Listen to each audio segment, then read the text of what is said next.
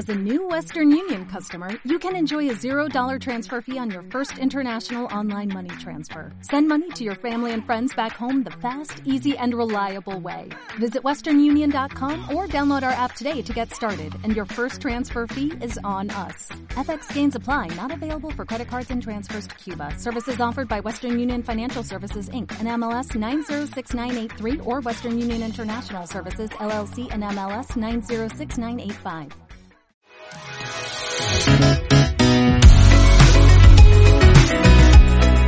Hola, ¿qué tal? ¿Cómo están? Un gran abrazo para todos quienes siguen este podcast. En serio, gracias por estar aquí, gracias por sus mensajes de los últimos días y saben que les he respondido a todos. Quienes me han escrito a mi cuenta de Instagram, arroba Andrés28, también quienes me han escrito a mi cuenta de Twitter, arroba Andrés28. Los comentarios son buenos, muchos me dicen Andrés, no sabía que hablabas también esos temas. Sí, de esto se trata, ¿no? Vivir la experiencia porque eso es la vida. La vida no solo te encierra en una faceta, no solo hablas de fútbol. También tienes días buenos, días malos, momentos felices, momentos tristes, momentos de euforia y de depresión. Momentos en donde vas a ver el fútbol, momentos donde viajas. De eso se trata realmente vivir. Y también hay momentos de entretenimiento, momentos de ver series, momentos de ver películas, que es otro de los temas que a mí me gusta muchísimo y quiero compartirlo con ustedes.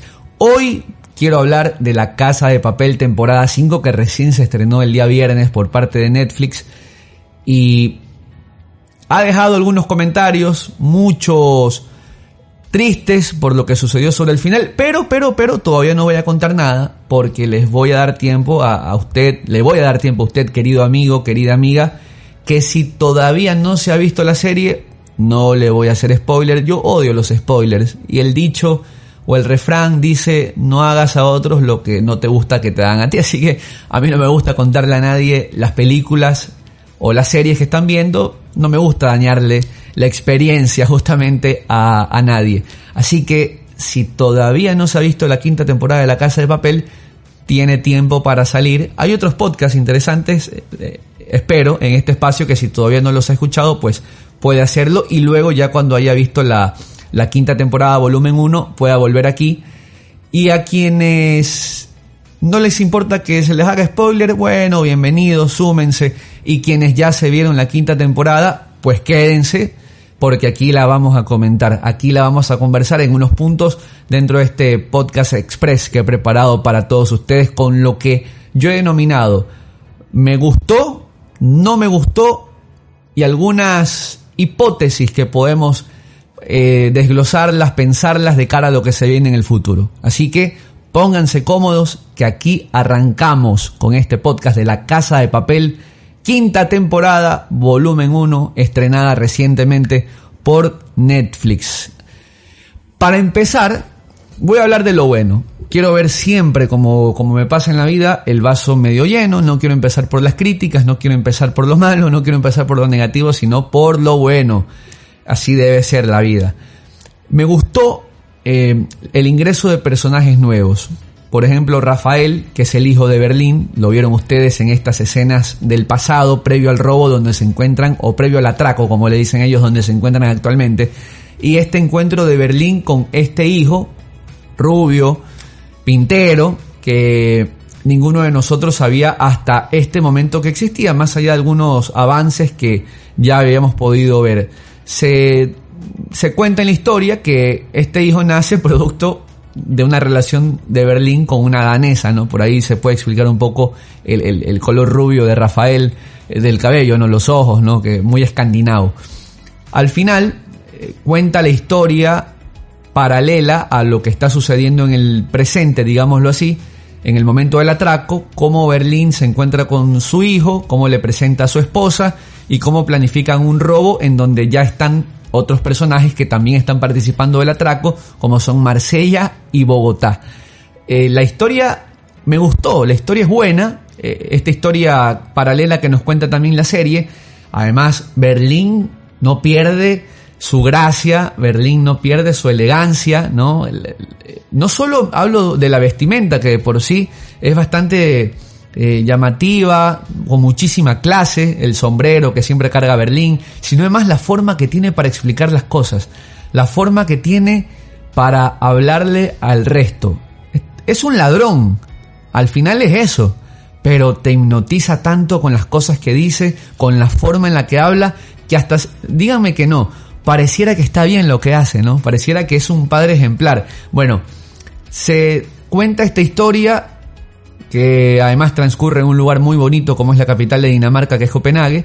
Perdón si lo estoy pronunciando mal.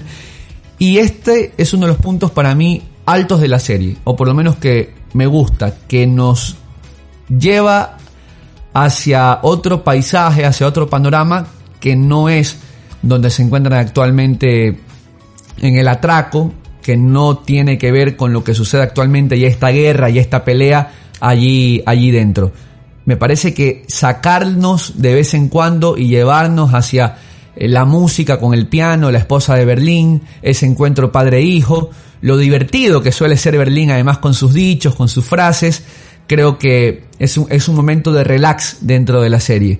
Me gustó el personaje de Rafael, más adelante les voy a conversar y les comento algo.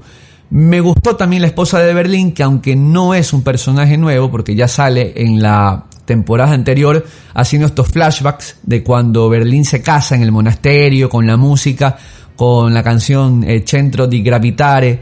A propósito, su autor murió hace, hace un par de meses, una canción famosísima en italiano, la pueden buscar así, Centro di, di Gravitare, perdonen el italiano que no parlo molto bene, pero la esposa de Berlín también me parece que es un personaje muy, muy delicioso. Personaje, además de, no me refiero al físico, pero además el, físico me parece una mujer hermosa, guapísima, pero nadie imaginaría que detrás de ese talento musical también se esconde una ladrona que se acopla perfectamente a lo que es Berlín. Cómplice y encuentran una especie de adrenalina en este acto de robar excitable incluso entre ellos que, que hace que la relación se mantenga siempre a, tope en cuanto a sensualidad. Y el otro personaje que tampoco es del todo nuevo, pero que eh, se lo explota en, esta, en este volumen 1 de la quinta temporada y que me parece se robó el corazón de muchos y, y realmente dio muchísima gracia, fue Logroño, que es Benjamín, el señor anciano que ayuda a Marsella en el momento que aterriza el helicóptero y que luego la jueza cierra, perdón, la fiscal o la inspectora cierra realmente, la que está embarazada, lo descubre en el baño y el momento jocoso de la serie es cuando le dice, ¿y tú quién eres? Y Benjamín, este señor, le dice, yo no tengo nombre de ciudad. Y la inspectora le dice, tú eres Logroño. Ahora, el, chiste viene y tal vez muchas personas no lo entendieron, en que Logroño es una eh, ciudad pequeñísima, no sé, 125 mil, 150 mil habitantes de España. Entonces, ante lo rimbombante que son, digo yo, los otros apodos, los otros sobrenombres de las ciudades, ¿no? Tokio, Marsella, Berlín, ¿no? Todos, todos con su, con su ciudad lo que la jueza le quiere decir es como, a ver, si esto sucediera en Ecuador, ¿no? Y todos los asaltantes tuvieran nombres de, ciudades extranjeras, ¿no? Fueran, imagínense, Milán, Roma, y le dice a alguien, ¿y tú qué eres? Eh, Rebamba, no sé, Chordelec. o sea, el chiste viene porque al no ser una, al no ser un personaje importante dentro de la banda, le da el nombre más común que en ese momento se le ocurrió al inspector. Y le dice, ¿y tú qué eres? Logroño. Y, Logroño, noten ustedes, termina siendo tendencia en las redes sociales y hasta el día de hoy, lo revisé hace poco, hoy estamos lunes 6 de septiembre cuando estoy grabando este podcast, y hasta el día de hoy, ustedes ponen Logroño en Twitter y hay un montón de memes y gente que se ríe, pero, insisto, creo que causó mucha más gracia en España. Eh, por, por el tema contexto de, de esa broma. Pero Logroño, que es el papá de Manila, Manila eh, interpretado por una mujer, pero en su papel es un transexual que está aparentemente enamorado de Denver. Pero bueno, esa también es otra historia que vamos a tocar rapidito más adelante. Pero también esa, esa historia de aceptación de un hijo gay, de un hijo transexual, que lo tiene a Benjamín, alias Logroño, como principal protagonista. ¿no? Eh, parece que en la historia que terminan contando también en paralelo, él al principio no lo acepta y luego termina aceptando que su hijo es transexual, es gay y eh, termina llamándose finalmente Julia, eh, siendo incluso apadrinado o apadrinada por el papá de Denver, que es Oslo, un personaje que murió en la primera temporada. Espero, espero que todos los nombres que estoy diciendo ustedes los vayan agarrando, ¿no? Espero que ustedes los vayan tomando, eh, sepan y tengan buena memoria de quién estamos mencionando, porque es muy, muy importante para la historia. Sé que no todos tienen una extraordinaria memoria y tal vez a más de uno, uno de los nombres que acabo de decir, tal vez esté pensando, mmm, me suena, pero no recuerdo quién es. Bueno, ahí está siempre nuestro amigo Google a disposición. Así que no hay problema si le ponen un ratito de pausa, checan los personajes y seguimos. Esto en cuanto a los personajes nuevos era un ítem, quería nombrar a esos tres, a mí realmente me gustaron muchísimo. Ahora, dentro de lo que me gustó, les decía, eh, la historia que transcurre en Dinamarca, en Copenhague, con el robo de, Berlín junto con su hijo, esa distinción absoluta que, se confirma, se reconfirma en, en Berlín. Lo que me queda la duda, y aquí hablamos un poquito del futuro, es de qué manera, porque en algún momento del volumen 2 de la serie tiene que pasar, en qué momento empata lo que está sucediendo en Dinamarca, en qué momento empata, porque sabemos que Berlín está muerto, Berlín en la actualidad ya no existe, pero en qué momento el hijo de Berlín aparecerá en los sucesos actuales. ¿Va a aparecer? ¿Ustedes qué piensan? ¿Tienen alguna, alguna tesis sobre esto, alguna hipótesis realmente? El hijo de Berlín, ¿en qué participa? ¿Por qué nos están, por qué están contando esa historia?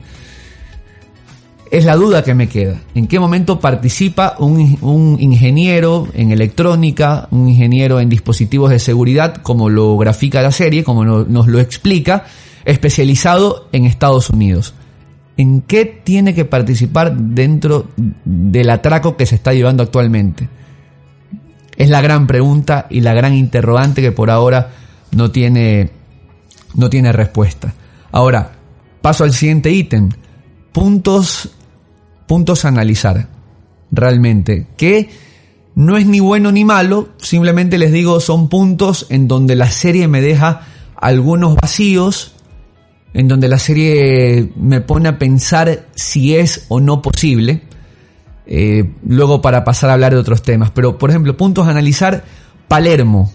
Es como que se humanizó de repente del Palermo que vimos en el volumen anterior. Y no sé si se puede decir malas palabras en, aquí en, estos podcasts. Soy nuevo todavía. Pero bueno, de ese HDP que era... De ese HDP que era en las primeras temporadas. Perdón, en el, en el, volumen anterior de, de la temporada 4 eh, no creía en nadie, díscolo, rebelde. Él prácticamente es el que causa una catástrofe, es culpable de la muerte de Nairobi, libera a Gandía, hace un montón de cosas que no debió hacer, lo apabulla emocionalmente a Helsinki en esta relación amor-odio, ¿no? Un poco rara entre, entre los dos, acepta, un poco de falta de aceptación tal vez de, de, Palermo, eh, el dolor por la pérdida de Berlín, de quien estaba enamorado. Pero eh, en esta nueva etapa, en este nuevo capítulo o, volumen que vemos, ojo, pasan horas. Es verdad que para nosotros ver la serie han pasado meses, pero dentro de la historia han pasado nada más que horas. Algunas horas, eso sí, pero son horas. Y Palermo de repente es un tipo muy sensible, eh, Palermo de repente es un tipo muy colaborador, e incluso en esa escena final con Helsinki, eh, termina diciéndole gordo, eh, casi que lo va a llevar al cine cuando esto pase y si es que sobrevive. No sabemos tampoco qué va a pasar con Helsinki, aunque auguramos que, que va a sobrevivir, que solamente va a tener, bueno, solamente entre comillas, un gran daño en la pierna. Pero muy sensible Palermo de repente, no sé, me deja como un vacío en la construcción del personaje eh, es cierto que le pasan muchas cosas allá adentro, pero pierde totalmente ese liderazgo con el que arrancó a tope, a tope. Parecía el, nuevo Berlín y Berlín, ¿se acuerdan ustedes en la primera temporada? Berlín, a pesar de que le dieron y le pasaron mil cosas, pero nunca dejó de ser ese personaje que estaba arriba, que estaba a tope y siempre fue el protagonista. Eh, acertado o equivocado, pero su personalidad nunca dejó de ser la misma. Y yo creo que Palermo dio un giro, un cambio sensibilizado y me deja, me deja esa duda. Creo que Arturo Román, punto 2, Arturo Román, Arturito, cumple con su función perfecta de generar odio y fastidio. Que levante la mano, que me envíe un mensaje, por favor, ¿quién no odia al personaje de Arturo Román? Digo al personaje, ah, no al actor, al personaje de Arturito Román. ¿Y quién no se alegró cuando le pegaron ese par de balazos? Punto, punto 3. Esta temporada se centra más en el lado humano de Manila. Les decía yo, eh, este personaje transexual, que en la primera o en la temporada anterior nos muestra algunos destellos de su amistad eh, de infancia con Denver cuando era hombre. Luego cuando ya da el paso a ser transexual no supimos mucho más, pero en esta temporada incluso hasta cerca de la, de la muerte, en una balacera, se anima a declararle a Denver su amor y que siempre estuvo enamorado de ella y que incluso hasta realmente de él, perdón, realmente pareciera que va al monasterio donde están reunidos todos planificando este robo, fue al, monasterio para tratar de conquistar a Denver o tratar de tener algo con Denver y es ahí cuando, em, cuando Manila se da cuenta que ya Denver estaba enamorado de Estocolmo e incluso con un bebé que es Cincinnati. Me da, mucha risa ¿no? que le digan Cincinnati, no, no tiene nada que ver. Alguna vez explicaron por qué lo habían puesto Cincinnati, pero la verdad es que ni siquiera lo entendí. Eh, eh, esta, este, este episodio o esta temporada se centra mucho más en ese lado humano de Manila, su aceptación, la aceptación de su padre y ese enamoramiento secreto que nos revela ha sentido siempre por, por Denver. Aquí, por ejemplo, también en otro punto que tengo de, de los puntos a analizar, no hubo tantos cambios de planes, si se dan cuenta. Y eso sí me pareció para mí un bajón dentro de, la temporada. Creo que algo que enriqueció cuando empezamos eh, la, la serie, cuando empezamos a verla, fue que el profesor siempre tenía un plan para todo. E incluso tenía un plan B del plan B. Entonces cuando el plan B no funcionaba, este hombre brillante, este genio, del que escuchamos el plan Chernobyl, el plan Caballo de Troya, el plan Valencia, el plan Roma, el plan París. Bueno, fue la primera vez en donde no hubo realmente dentro de todas las temporadas no encontré estos planes, por más que se los mencionó. Se mencionó el plan Roma, se mencionó el plan París, pero no mucho más de eso. E incluso fue la primera vez en donde el profesor llegó a decir en los flashbacks con, con Lisboa, con Raquel, su novia, llegó a decir, cuando ella le pregunta, ¿y qué sucedería si? Él le responde, estamos terminados. Si sucede eso, estamos acabados. No tenemos nada más que hacer. Es la primera vez que el profesor acepta que no tiene respuesta. Eso, eso realmente me pareció muy curioso ante un personaje que parecía tener respuesta y estar cubierto por todos los frentes. Que no podías atacarlo por ningún lado porque siempre tenía una respuesta. Pero esta es la temporada en donde por fin el profesor, entre comillas digo por fin, no es que lo deseaba, pero digo, por fin eh, el contrincante, el adversario hizo algo que lo dejó sin ninguna respuesta. Ahora, dentro de lo malo, ¿qué, qué puedo señalar? Dentro de lo que no me gustó, lo anterior solamente habían sido algunas, como digo, algunos pensamientos que, que, se los dejaba, se los dejaba allí. Dentro de lo que no me gustó, por ejemplo, me parece que es demasiada, demasiada artillería. Bala por aquí, bala por allá, metralleta por aquí, metralleta por allá, granadas, explosiones. Me parece que se exageró con, con el tema de, del armamento. Llegó un punto en donde uno agarraba el celular, mandaba un par de mensajes, chateaba, enviaba una nota de voz, a lo mejor ella hasta se iba a la cocina a preparar un sándwich de jamón y queso y regresaba y todavía estaban en una balacera, todavía estaban a punta de metralleta, dos bandos dándose con todo. La escena de los rehenes encabezados por Arturito, por Arturo Román, y la banda termina siendo para mí demasiado larga. Fueron casi media hora o más de bala de lado y lado, bala de lado y lado. No, no se acababa nunca. Creo que ese es un tema a corregir. Y me paso otra serie, eh, rapidito, Cobra Kai. En Cobra Kai me parece que también en un momento llegaron a ser, para quienes la ven, por eso lo voy a hacer, se los voy a contar en 20 segundos. En Cobra Kai también llegó un momento en donde cada escena tenía pelea de artes marciales. Se encontraba en el, en el, en el shopping artes marciales. Se encontraba en un restaurante artes marciales. Y así. Y, y creo que Jack exagera y abusa de un recurso necesario para ciertos momentos. Volviendo a la casa de papel, para que quienes no han visto Cobra Kai no, me cambien el canal, digámoslo así. Eh, eso, un punto negativo. Y dos, em, ese, ese momento de Tokio con, con René su novio, al que termina acribillando, me parece romantizar demasiado el tema de los atracos.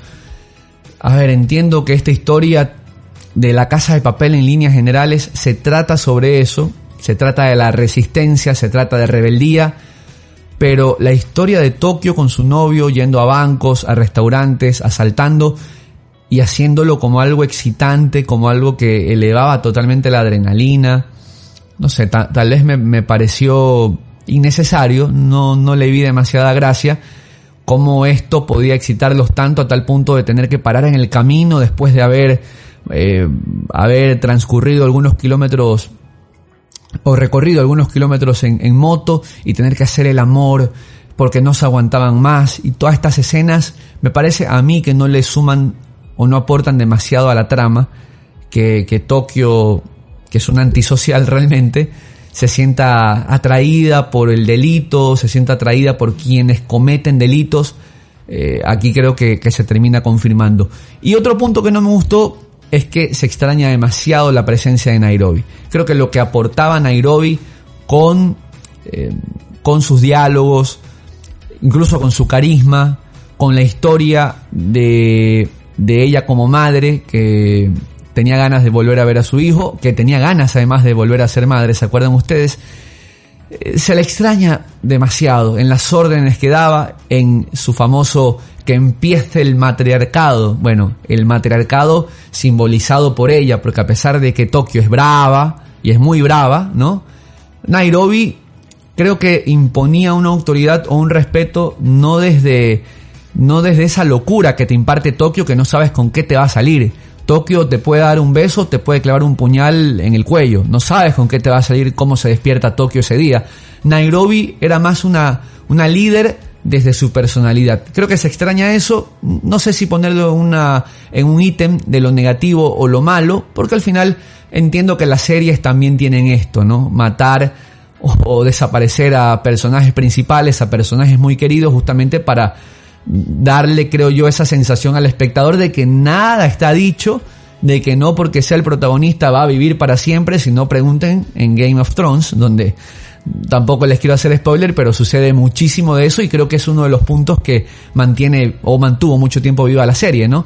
Alguien me decía es como que en el Chavo del 8, se imaginan ustedes si moría, moría a los 10 capítulos el Chavo y después de 5 capítulos moría Kiko, bueno, así es Game of Thrones.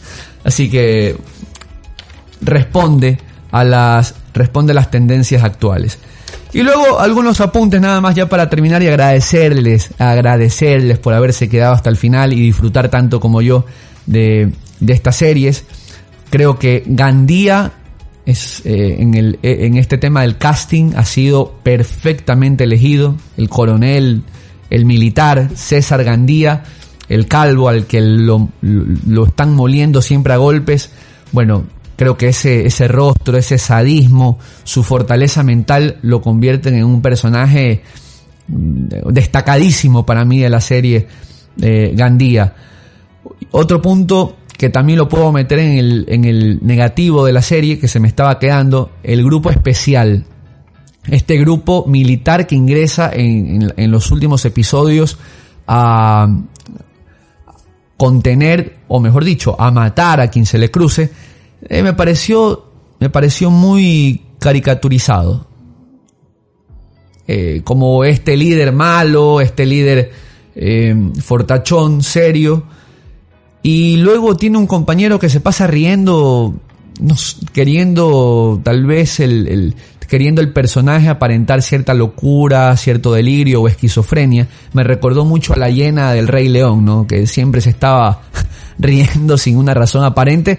Y además acá en un momento delicado, estás en una balacera, estás rodeado de metralletas con granadas y todo esto, no sé, o sí lo que quieren hacer entender es que estos tipos como lo dicen en algún momento, estuvieron en la guerra de Bosnia, en Boko Haram, en, en África, aquí, allá, que están, están tan desequilibrados mentalmente por todo lo que vivieron, por todo lo que tuvieron que pasar, que bueno, los tipos ya son así y hasta hay cierto desequilibrio eh, en su cabeza. Probablemente, pero a, mí también me parece un poco exagerado ya tener que mostrar, mostrarlos así como, eh, como tipos sin nada que perder, como tipos que van, se meten y son los malos y tienen un cigarrillo mientras con la otra mano la metralleta. No sé, creo que demasiado estereotipado eh, termina siendo este comando, este comando especial. Y por último, por último, por último y no lo menos importante, porque creo que termina siendo, termina siendo lo más importante de la serie en esta temporada, la comentada muerte de Tokio. Les pregunto, ¿está muerta Tokio? ¿Realmente está muerta Tokio? Teorías, Tokio es quien narra la historia. ¿Cómo podría estar narrando la historia si está muerta. Tiene tres granadas a la altura de su pecho Tokio y tiene una muerte muy al estilo del profesional. Quienes vieron la película de Natalie Portman, muy chiquita, de Jan Reno, le hace algo similar el profesional León a Gary Oldman en ese momento, ¿no? Se saca la granada, se saca la fichita esta, no sé cómo se llama, disculpen, no he sido militar. La fichita, el metal de la granada, lo tienen en la mano y cuestión de segundos para que la granada explote. Y le hace lo mismo Tokio a Gandía, pero está muerta Tokio. Han desaparecido, si esto se confirma, dos de los personajes principales y tal vez las más top de, todo, de toda la serie que son Nairobi y Tokio. ¿Hay algún truco con el que el profesor nos va a sorprender? ¿Hay algún truco con el que Tokio nos va a salir? ¿Es un truco de cámara? ¿Tokio realmente no está muerta? Insisto, lo que nos hace ver y nos hace parecer es que le explotaron cuatro, tres o cuatro granadas en el pecho. Uno creería que no hay por donde se pueda salvar. No, no quiero decir ideas o no quiero dar ideas alocadas de lo que pudo haber sucedido, pero al fin y al cabo la realidad es que a hoy Tokio está muerta, no sigue en la serie, el grupo tendrá que afrontarlo y seguir hasta el final sin una de sus cartas más importantes. ¿Ustedes qué opinan? ¿Tokio está muerta? ¿Hay alguna forma en la que se salve? La serie nos mostró esto como para asustarnos, hacernos hablar y resulta que nos va a sorprender. ¿Quién sabe? A lo mejor era un sueño. ¿Quién sabe, no? Eso lo sabremos en diciembre. Yo me quedaré con la duda, no quiero todavía afirmar que Tokio está muerta, algo me dice que nos van a sorprender, que algo puede suceder, o quién sabe, también pueden decirme hermano, mataron a Nairobi, también era un personaje principal, así que simplemente acepta lo que sucedió. Muchísimas gracias por haberse quedado hasta aquí. Esto fue La Casa de Papel capítulo 5. Un gran abrazo y nos seguimos escuchando. Envíenme, envíenme sus mensajes, sus hipótesis, sus teorías de conspiración que los quiero leer a todos. Un abrazo, cuídense. Nos vemos la próxima. Chau.